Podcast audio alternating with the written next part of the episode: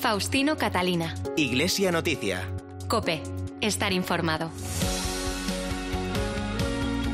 Saludos amigos, muy buenos días. Son las ocho y media de la mañana de este domingo 14 de febrero de 2021 y este es el momento de comenzar la cita semanal en la cadena Cope con la actualidad religiosa. Es Iglesia Noticia, media hora de información con lo más destacado de estas jornadas en España y en el mundo hasta las nueve de la mañana en que llegará la transmisión de la Santa Misa.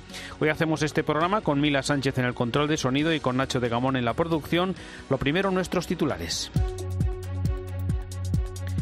Con el lema Contagia Solidaridad para acabar con el hambre, hoy se celebra la jornada central de la campaña contra el hambre de Manos Unidas, que denuncia las consecuencias que la pandemia del coronavirus está provocando en las personas más vulnerables. En su mensaje al cuerpo diplomático, el Papa ha lamentado la crisis política que sufre el mundo agravada por la pandemia y ha pedido el respeto a la libertad de culto y la protección de la vida. Además, un documento del Vaticano pide mejorar la condición de los ancianos tras la pandemia con nuevas formas de fraternidad y solidaridad. Por otra parte, los obispos del Salvador piden superar la confrontación y apuestan por la tolerancia ante las próximas elecciones. La Iglesia española, mientras tanto, está dispuesta a abrir sus templos e instalaciones para la vacunación masiva en las próximas semanas. Y comienza también en estos días su andadura la iniciativa Madre Ven, con la que un grupo de laicos y sacerdotes quiere rememorar la visita de la Virgen María al apóstol Santiago. Una imagen de la Inmaculada recorrerá España entre los meses de mayo y octubre. Faustino Catalina. Iglesia Noticia. Cope. Estar informado. Contagia solidaridad para acabar con el hambre es el lema con el que Manos Unidas ha lanzado y celebra este año su campaña contra el hambre que se centra en denunciar las consecuencias que la pandemia del coronavirus está teniendo entre las personas más vulnerables del planeta. Al mismo tiempo quiere promover la solidaridad entre los seres humanos como única forma de combatir la pandemia de la desigualdad, agravada por la crisis sanitaria mundial que castiga con hambre y pobreza a cientos de millones de personas en el mundo. Un mundo que cuenta ya por decenas eh, de millones el número de contagiados por el coronavirus, unas cifras que conviven con otras aún peores, como que este año más de 800 millones de personas padecen hambre en el mundo, mientras son hasta 1.300 millones las afectadas por la pobreza. Por eso llega un año más el llamamiento de Manos Unidas para reafirmar en 2021 la dignidad de todo ser humano y sus derechos, la necesidad de generar nuevos estilos de vida más solidarios y la urgencia desde la política y la economía de crear condiciones de vida más humanas de que en este año de pandemia aumenten los contagios de solidaridad. Clara Pardo es la presidenta de Manos Unidas hubo una hora de solidaridad que poco a poco parece que se ha ido olvidando. Y las vacunas, en este momento que parece que saber quién corre más para llegar a ello. Yo creo que sería dramático que no aprendiéramos de, la crisis que hemos vivido. De la crisis tendríamos que salir reforzados como personas, como valores humanos. Eh, bueno, nosotros aquí estamos apelando a esa contagiar la solidaridad porque la solidaridad es lo que nos ha sacado adelante durante la pandemia, por supuesto, aparte de los avances científicos. Pero que la necesidad de apoyarnos unos a otros yo creo que es imprescindible si todos ponemos de nuestra parte, somos capaces de mejorar en las situaciones. No volver a una vida de correr, llegar a todos sin darle importancia a las cosas. Hemos valorado muchísimo más cosas que habíamos perdido durante el confinamiento. La sociedad tiene que no olvidar de repente, que no volvamos a dos años atrás y esto ya no ha pasado nada. En la presentación de la campaña contra el hambre intervino Alicia Vacas, responsable de las misioneras combonianas para Oriente Medio y Asia, que trabaja en la defensa de los derechos humanos de los colectivos más desfavorecidos. Les cuento su historia. Cuando las misioneras combonianas comenzaron a trabajar en Tel Aviv como enfermeras en la clínica abierta de los médicos por los derechos humanos, se encontraron con una realidad que desconocían, la de cientos de mujeres africanas que malvivían en los suburbios del sur de la ciudad esperando ser reconocidas por el gobierno israelí en su condición de refugiadas. Habían sufrido lo indecible para llegar hasta Israel. Pero la travesía del desierto del Sinaí, que separa África de Israel, se volvió un infierno cuando las retuvieron contra su voluntad, algunas por muchos meses. Las encerraron en, barracones asfixiantes, las torturaron, se las vendieron entre grupos de traficantes y abusaron de ellas de todas las formas posibles, de formas que no se pueden contar. Es Alicia Vacas, religiosa comboniana de Valladolid, lleva desde 2008 viviendo en Betania, a la sombra del muro que separa Israel de Palestina, y cuenta que para la mayoría de estas mujeres la situación continuó una vez llegaron a Israel. La vergüenza, la, humillación por lo vivido les ha causado graves crisis personales y sociales. La imagen de sí mismas, sus relaciones familiares, su posibilidad de retomar una vida de, pareja. Han quedado para siempre marcadas por el trauma y el estigma. Sorprendentemente, estas mujeres, que en muchos casos atravesaban procesos durísimos, rechazaban la terapia y no querían hablar de lo que les había sucedido. La hermana Aziza, una comboniana de origen eritreo, como la mayoría de estas refugiadas, dio con la clave y nos decía, es que en nuestra cultura, en nuestra tradición, nadie va al psicólogo, de estas cosas no, no se habla con extraños. ¿no? En mi país las mujeres se sientan alrededor de un café y tejen cestos de mimbre durante horas, ¿no? toda la tarde. Y ahí es donde salen las penas y ahí se discuten los problemas. Y así nació Cuchineta, que significa ganchillo en tigriña, la lengua oficial de Eritrea. Se empezó a reunir a las mujeres para tejer juntas cestos de ganchillo. Así pasaron muchas tardes mientras se iban tejiendo junto a las cestas relaciones, confianza y complicidad. Y ahora Cuchineta ayuda a más de 300 mujeres en situación de vulnerabilidad extrema. Y todo con la ayuda de Manos Unidas el objetivo de Manos Unidas y también el nuestro cuando, cuando trabajamos en proyectos de desarrollo es justo ese, ¿no? Que dar a las personas el empujón que necesitan para poner en marcha sus recursos y salir adelante, pero salir adelante por sus propios pies, con sus ideas y, y cumplir sus sueños, ¿no? Pues la mayoría de los obispos españoles dedican sus cartas pastorales de estos días a recordar la celebración de esta campaña contra el hambre que camina ya por su edición número 62. El obispo de Getafe, Ginés García Beltrán, apuesta por la educación y la concienciación de todos a través de ese contagio de solidaridad para cambiar nuestro mundo. Es necesario que nosotros contagiemos no los virus que destruyen, sino los virus que construyen. Y es que hay contagios que salvan vidas. Y por eso nos tenemos que contagiar de solidaridad. Tenemos que tomar en nosotros la solidaridad para acercarnos a aquellos que están ya tan hartos de sufrir, tan hartos de las privaciones, mientras nosotros, a pesar del sufrimiento, seguimos teniendo lo esencial para vivir, seguimos teniendo también el alimento. Manos Unidas busca la dignidad de todo ser humano y de sus derechos, crear políticas que hagan el mundo más humano. Y esto tenemos que hacerlo a través de la educación, de la concienciación, muchas veces también de la denuncia. Por eso, qué bonito sería que este año la jornada de Manos Unidas nos trajera muchos contagios, pero de solidaridad. Ojalá que este año muchos de nosotros se comprometiera a trabajar, a hacer algo para que el mundo sea mejor. El cardenal arzobispo de Barcelona y presidente de la Conferencia Episcopal, Juan José Omella, nos recuerda algunas cifras sobre la pobreza y el hambre que en muchos casos no están muy lejos de nosotros. Hay 815 millones de personas en el mundo que están subalimentadas en la actualidad. La malnutrición causa el 45% de las muertes en los niños menores de 5 años. En los países en desarrollo, 66 millones de niños en edad escolar primaria asisten a clase con hambre. En días como este, en el que el hambre es protagonista, nos vienen a la cabeza imágenes de niños de África hambrientos con vientres hinchados. Entre estas lejanas imágenes terribles y el ruido que notamos en el estómago cuando se acerca la hora de comer, hay realidades intermedias mucho más cercanas en las que el hambre está presente y afecta a muchas familias. Hay muchas personas cerca de nosotros que sufren hambre. De hecho, la terrible crisis sanitaria que padecemos no ha hecho más que agravar los déficits y las carencias que observábamos antes de que el virus entrara en nuestras vidas. Alimentarse es un derecho, pero para muchas personas es un verdadero lujo. Les contamos más cosas en Iglesia Noticia. La Pastoral del Trabajo y la OAC de la Diócesis de Jaén han denunciado una vez más la situación laboral en Linares y su comarca. Allí el cierre de dos grandes empresas aumenta el desempleo en la localidad con más paro de España y sin respuestas de las administraciones, lo que obliga a emigrar a muchos jóvenes. Cope Jaén, Antonio Agudo. La Hermandad Obrera de Acción Católica, la OAC, alerta de la situación que vive Linares. Es la ciudad que más paro tiene de España, con casi un 31% de desempleo. Además, preocupa y mucho la pérdida de población tan alarmante en los últimos años, que ha sido de casi 5.000 habitantes, y que ahora podría acelerarse con la pérdida de puestos de trabajo ante el cierre de Zara o el centro del corte inglés, además de las muchas tiendas y pequeños comercios que se están cerrando. Así las cosas, la OAC se lamenta que no se esté dando una respuesta clara desde las administraciones. Por ello, recuerdan las palabras del Papa Francisco ante estas y otras situaciones tan dramáticas. El modelo económico y social que domina nuestro mundo genera unas relaciones sociales injustas de empobrecidos y descartados y extiende una cultura del descarte que prescinde de muchas personas trabajadoras. Así que desde la OAC insisten y reclaman a todas las administraciones públicas un trabajo unido para que todos los planes que se proponen a nivel político por el futuro de Linares no queden solo en promesas y lleguen a convertirse en realidad, de manera que esta ciudad y su comarca salgan por fin de la pobreza.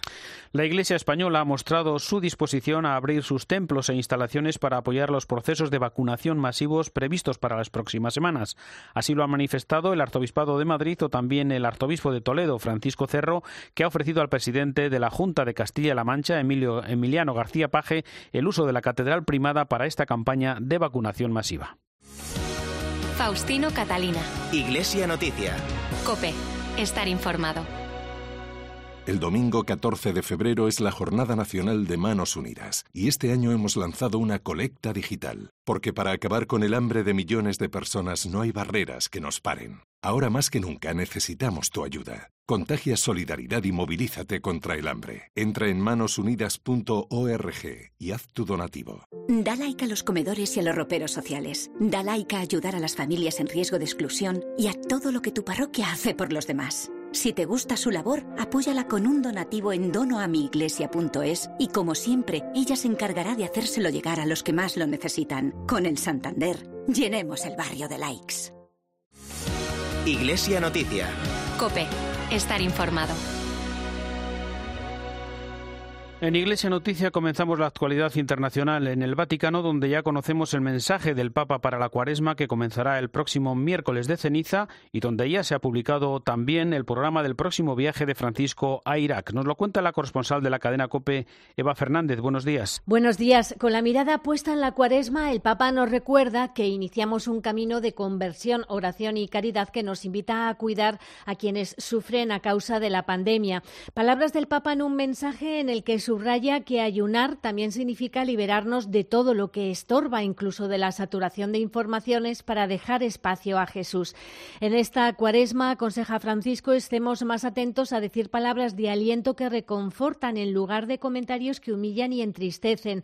A veces, para dar esperanza, subraya el Papa, es suficiente con ser una persona amable que deja a un lado sus ansiedades para prestar atención, para regalar una sonrisa, para decir una palabra que estimula para facilitar un espacio de escucha en medio de tanta indiferencia. El cardenal Peter Taxon es el prefecto del Dicasterio para el Servicio del Desarrollo Humano Integral. Tenemos este reto. Debemos trabajar juntos ante la pandemia y este mensaje del Papa para la Cuaresma nos impulsa a hacerlo, mostrando atención y compasión por cada persona para superar una crisis que nos afecta a todos. Y efectivamente cada vez queda menos para el viaje del Papa a Irak. En la llanura de Nínive, el lugar donde se concentra el mayor número de cristianos, mantendrá distintos actos junto a ellos. En Karakosh visitará además la iglesia de la Inmaculada Concepción, destruida durante la invasión del Estado Islámico en 2014. En Erbil se rendirá homenaje a los pocos cristianos, cerca de 350.000 que han quedado en el país tras la brutal persecución y huida de la guerra. De especial trascendencia será la a Nayaf, la ciudad santa de los chiíes, donde se reunirá con el ayatolá al-Sistani, un encuentro considerado fundamental en el diálogo con el Islam. En la llanura de Ur, ligada a la historia del cristianismo y del profeta Abraham, se realizará un encuentro interreligioso. Por primera vez, un papa visitará Irak y Francisco podrá hacer realidad el sueño que no pudo cumplir San Juan Pablo II. En la audiencia con el cuerpo diplomático acreditado ante la Santa Sede, Francisco reflexionó sobre las consecuencias sanitarias, económicas y sociales de la pandemia. Además de subrayar la necesidad de actuar rápidamente para resolver la crisis medioambiental, analizó las razones de la persistente crisis política en varias partes del mundo que aumenta las desigualdades, las emergencias humanitarias y los conflictos y pidió que se condone la deuda externa de los países más pobres. Es el momento para el comentario desde Roma de Antonio Pelayo. Buenos días. Buenos días. La pandemia y una dolorosa crisis de ciática han retrasado este año de un mes el tradicional encuentro del Papa con los 183 embajadores de las naciones que mantienen relaciones diplomáticas con la Santa Sede. Naturalmente, el discurso de Francisco ha tenido como eje principal la pandemia y las crisis que ha causado en la sanidad pública, la economía, el medio ambiente, la política y las relaciones humanas ha sido un llamamiento a la responsabilidad porque para derrotar el virus tenemos que involucrarnos todos personalmente, así como también nuestros países. Durante todo el 2020 hemos estado obligados a largos meses de confinamiento y a veces de soledad y muchos han descubierto la necesidad de relaciones humanas que tiene cada persona. El Santo Padre ha insistido especialmente en los niños y estudiantes que no han podido ir regularmente a la escuela o a la universidad y ha afirmado que asistimos a una suerte de catástrofe educativa que puede degenerar en una cultura individualista y en una primacía de la indiferencia. El confinamiento, por el contrario, nos ha permitido pasar más tiempo en familia, redescubriendo la importancia de las relaciones más queridas. Sin embargo, no todos han podido vivir en serenidad en la propia casa y ha habido no pocos casos de violencia doméstica cuyas trágicas consecuencias pagan a menudo las mujeres y los niños, una plaga a la que hay que poner fin por todos los medios a nuestro alcance. Finalmente, Bergoglio ha destacado que la dimensión religiosa constituye un aspecto básico de la persona humana y no puede ser considerada como secundaria respecto a la salud física. Un buen cuidado del cuerpo, añadido, nunca puede prescindir del cuidado del alma y las autoridades civiles deben proteger y defender la libertad religiosa indeclinable derecho humano. Algunas disposiciones tomadas en España últimamente para luchar contra la expansión del virus parecen olvidar o ignorar este aspecto fundamental de la cuestión. Es un error que debe rectificarse cuanto antes. Desde Roma les ha hablado Antonio Peláez. Gracias, Antonio. Recordamos que el lunes y con el lema Economía sin trata se celebró la séptima Jornada Internacional de Oración y Reflexión contra la Trata con un videomensaje del Papa Francisco. Además, el martes se publicó el documento titulado La vejez, nuestro futuro de la Pontificia Academia para la Vida, que reclama un nuevo modelo de cuidado para los ancianos tras la pandemia. Cuéntanos, Eva. Sí, poco a poco la agenda del Papa recupera el ritmo al que estábamos acostumbrados antes de la pandemia y entre los mensajes de esta semana quiso participar en un maratón de oración online en la séptima jornada de oración y reflexión contra la trata de personas. El tema de este año ha sido una economía sin trata de personas, que según explicó el Papa es una economía que favorece el crecimiento del bien común y garantiza condiciones de trabajo dignas para todos. Hago extensivo mi mensaje a todos todas las personas de buena voluntad que rezan, se comprometen, estudian y reflexionan para combatir la trata de personas y sobre todo a quienes, como Santa Josefina Vaquita, han vivido el drama de la trata en su propia vida. De especial importancia y actualidad ha sido el documento presentado esta semana por la Academia por la Vida. Aprender a honrar a los ancianos es crucial para el futuro de nuestras sociedades. Este es el punto de inspiración de un documento destinado a que gobiernos e instituciones se replanteen en profundidad los modelos de asistencia para nuestros mayores. El texto, firmado por el presidente de la Academia, el arzobispo Vincenzo Paglia, reconoce la necesidad de que mejoren las condiciones en esta fase particular de la vida y que se realicen a ser posible en un ambiente familiar y no en residencias, que además deben de estar adecuadas a sus necesidades, puesto que cada anciano es diferente. Lo importante, asegura el documento, es no dejarse llevar por una cultura del descarte que puede manifestarse en la falta de creatividad para buscar soluciones eficaces cuando la vejez también significa falta de autonomía. Y recordamos también, Eva, el funeral por Monseñor Juan del Río que se ha celebrado en Roma, donde estudió y vivió el arzobispo castrense recientemente fallecido. La comunidad española que vive en Roma también quiso despedir y rendir homenaje a quien fue capellán becario de la Iglesia Nacional Española. Han sido muchos los lazos que unieron la ciudad eterna con la vida del arzobispo castrense Juan del Río, puesto que fue en Roma donde se licenció y doctoró en teología dogmática por la Universidad Gregoriana y además a lo largo de de su vida realizó numerosas peregrinaciones, acompañando a distintos grupos de fieles. El funeral fue organizado por los sacerdotes castrenses destinados en Roma y Nápoles. Al inicio de la ceremonia, José Jaime Brochel, el rector de la Iglesia Nacional Española de Santiago y Montserrat, dedicó unas palabras. Es un acto de justicia, aquel que sirvió a la Iglesia en la última etapa en este arzobispado castrense. Hoy lo recordamos ante el altar del Señor, con la certeza de que Dios misericordioso pagará como corresponde a este siervo fiel que tanto.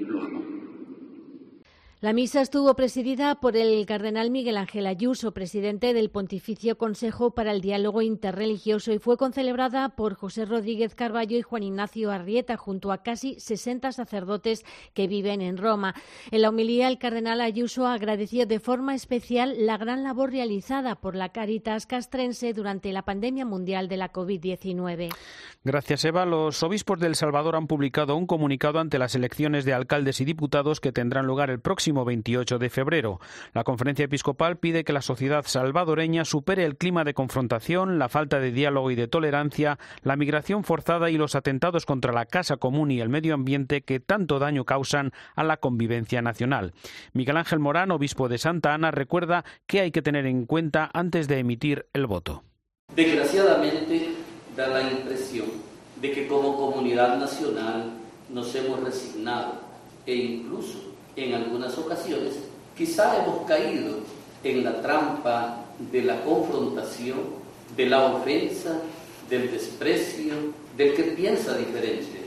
Y no solo eso, muchos hemos perdido la capacidad del diálogo, del respeto, de la tolerancia y de la solidaridad.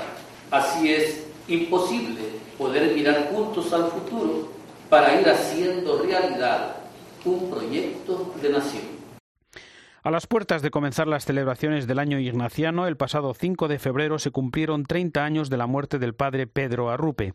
Con este motivo, el padre Arturo Sosa, superior general de la Compañía de Jesús, ha grabado un vídeo en el que pide a los jesuitas, a los colaboradores y a la extensa familia ignaciana, la vida religiosa y la Iglesia, dejarse inspirar por él.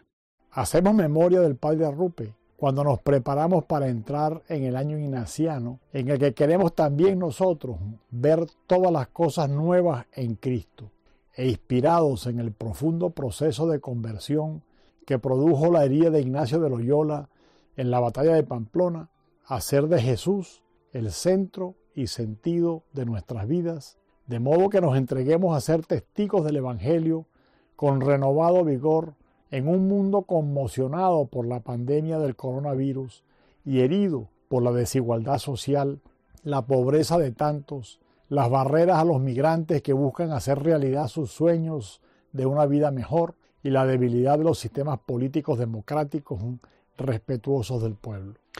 Inmersos ya en el Año Santo Compostelano, viajamos ahora en Iglesia Noticia hasta el Reino Unido, donde desde hace siglos existe un camino de peregrinación inglés hacia la tumba del apóstol. Nos lo cuenta la corresponsal de COPE en Londres, Paloma García Ovejero. Buenos días. Buenos días. Aquí al santo se le conoce como James, San James, y este pequeño santuario está a 75 minutos en coche al oeste de Londres. A pie, la caminata dura 13 horas, pero es casi todo el rato en llano, y es lo que se considera el inicio del Camino de Santiago británico, que data de la Edad Media, cuando una reliquia del apóstol llegó hasta la ciudad inglesa de Reading. Existe incluso una cofradía de Santiago en Inglaterra. Se llama CSJ y ahora con la pandemia ha tenido que interrumpir sus actividades, pero en los últimos años, con el resurgir de la fiebre por este camino inglés, habían llegado a planear hasta 12 nuevas rutas por todo el Reino Unido que podrían pronto señalizarse con la compostelana en amarillo. Se supone que el camino más corto es viajar hasta Southampton y de ahí a La Coruña, de La Coruña a Santiago, pero faltarían unos poquitos kilómetros para conseguir la compostelana, así que hay que caminar antes de salir del Reino Unido. En cualquier caso, hay ocho iglesias con sellos, hay un pasaporte y hay una guía en inglés y en español, claro. Así que es cuestión de acabar con la pandemia para volver a resucitar este largo camino. En el 2021 sigue siendo año sacobeo y todavía hay esperanzas de retomarlo. Faustino Catalina. Iglesia Noticia. Cope. Estar informado. Más noticias de España. El Centro CEDIA 24 Horas de Cáritas Diocesana de Madrid recibió el lunes una carta en la que el Papa Francisco agradece el trabajo que allí realizan una treintena de voluntarios con las personas sin techo. Con ellos ha hablado nuestro compañero de COPE Madrid, Alejandro Ochoa. Buenos días. Todavía no se lo creen. Buenos días. Pues uno de esos trabajadores es Luisa. Ella se encarga de organizar los talleres donde los residentes de este centro participan. Pensamos, imaginamos de escribir una, una, una carta al Papa, ¿no? Lo, lo, planteamos un poco como un taller. Y ya a partir de ese momento los protagonistas más absolutos han sido ellos. Pues a los pocos días el Santo Padre le respondió, Luisa todavía no se lo puede creer. Llegó como una sorpresa. Y claro, cuando llegó empecé a pensar, mujer de poca fe, ves cuánto, cuánto realmente ese Papa está cerca, ¿no? Mucho más cerca de lo que pensamos. Una carta que el mismo Francisco ha escrito de su puño y letra y que, como es normal, allí les ha hecho mucha ilusión. Luisa nos cuenta que con la carta su motivación está por las nubes. Un papa que te escucha y que te está tan cerca, eh, como que te dice, seguid adelante, eh, es un empujón inmenso, te rellena, de verdad, te rellena el corazón y los días de gozo. Este centro CEDIA 24 horas está en la calle Cuart de Poblet número 11, está abierto todos los días del año. El jueves, en la emblemática fecha de la Virgen, Salud de los Enfermos, se presentó la iniciativa Madre Ven, con la que un grupo de laicos y sacerdotes quiere rememorar la visita de la Virgen María al apóstol Santiago. Nos lo explica el vicario de apostolado seglar de la diócesis de Getafe, Jaime Bertodano. En medio de la pandemia, en este año 2020 hemos, hemos tenido también algunos puntos de luz que nos han iluminado. Uno de ellos pues eh, ha sido una peregrinación que ha habido en Francia que se llama M de Marie, que recorría cinco santuarios de, apariciones marianas en el siglo XIX. También en Inglaterra ha habido un movimiento muy bonito de, renovación de la consagración de las diócesis a la Virgen de Walsingham, que esto ocurrió el 29 de marzo, me parece, si no me equivoco. Y, también pues hemos tenido, eh, justo antes de empezar la pandemia, eh, un, congreso en España, un congreso del, pues de la Iglesia, de laicos, ¿no? Eh, el pueblo de Dios en salida. Y, todo esto pues se junta con, con este momento que vivimos y, con el año jacobeo y eso nos ha llevado a pues a querer unir puntos y a pues en esta situación pedirle ayuda a la Virgen. Y, y la, la historia de la visita de la Virgen a, a Santiago en el Pilar de Zaragoza, pues, pues yo creo que ha sido nuestra inspiración para pedirle a la Virgen esas mismas gracias, las que le trajo al, apóstol. Entre mayo y octubre tendrá lugar la peregrinación de una imagen de la Inmaculada por los lugares más significativos de la espiritualidad mariana de España, Tierra de María. La imagen es una Inmaculada porque es la patrona de España y es fácilmente que, que sea acogida, ¿no? Es una, una advocación doctrinal la Inmaculada y, por tanto no, no es una advocación concreta, ¿no? Que pueda crear en, en esta sensibilidad de España española pues algún tipo de, dificultad, ¿no? Esa es la Inmaculada. Y la, la, peregrinación tiene dos partes. En la primera parte irá andando la Virgen desde Zaragoza hasta Santiago de Compostela. Es un camino de, tres meses donde la Virgen pasará pues mirando a sus hijos y pues eh, derramando sus gracias como, como ella quiera. Y la segunda parte, una vez que llegue a Santiago de Compostela, será recorrer los santuarios marianos más importantes de, pues, de España, de esta tierra de María, y pedir que, pues, que esos lugares donde la Virgen está y derrama sus gracias, pues se renueven como una fuente de gracias para que pues volvamos a ser tierra de María. Llegamos así al final de esta edición del informativo Iglesia Noticia. Ha sido el programa 1711 en este domingo 14 de febrero de 2021. Llega ya la última hora de la actualidad en España y el mundo y después la Santa Misa. Hasta el próximo domingo. Feliz semana. Un saludo de Faustino Catalina.